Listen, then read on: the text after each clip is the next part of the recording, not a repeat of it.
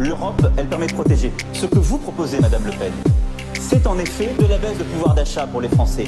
Parce qu'avec la sortie de l'euro, pour les épargnants, pour les travailleurs, ce sera une baisse du pouvoir d'achat. Ce que vous proposez, c'est la guerre économique.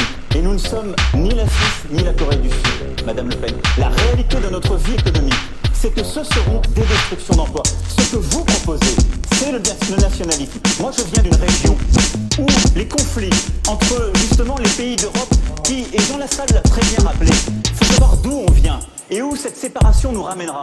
Le nationalisme, c'est la guerre. Moi, je viens d'une région qui est pleine de ces cimetières, si vous voulez, et je ne veux pas retourner. Vous le Un dernier mot, François Fillon. donc ne l'oublions jamais, n'oublions pas de quel côté nous venons. Monsieur, monsieur Fillon, répondrez, Madame Le Pen. fait 70 ans, Madame Le Monsieur. Fillon, on on se présente pas comme la nouveauté quand on ressort des vieilles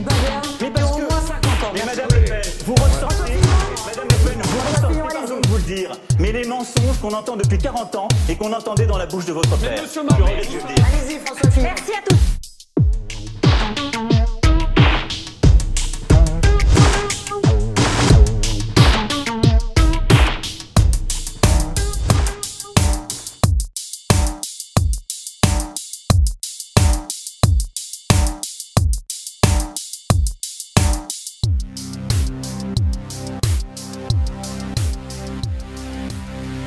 mais pour faire comprendre que chacun a vu le monde de l'endroit où il se trouvait.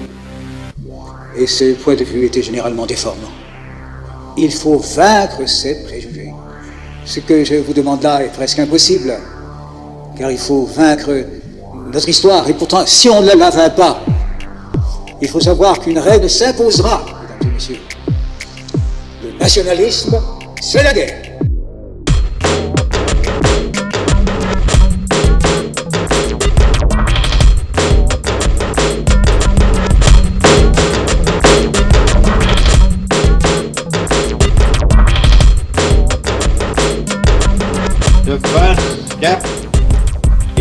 Recreation of the European family must be a partnership between France and Germany.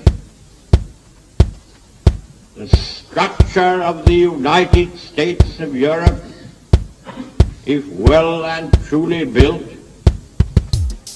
will be such as to make the material strength of a single state less important.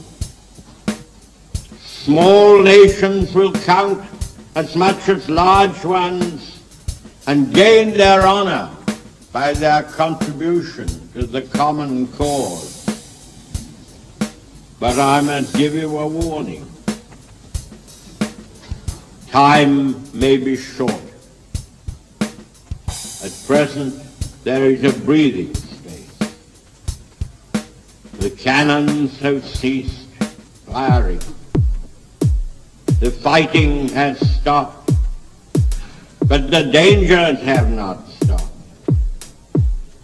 If we are to form the United States of Europe, or whatever name it may take, we must begin now.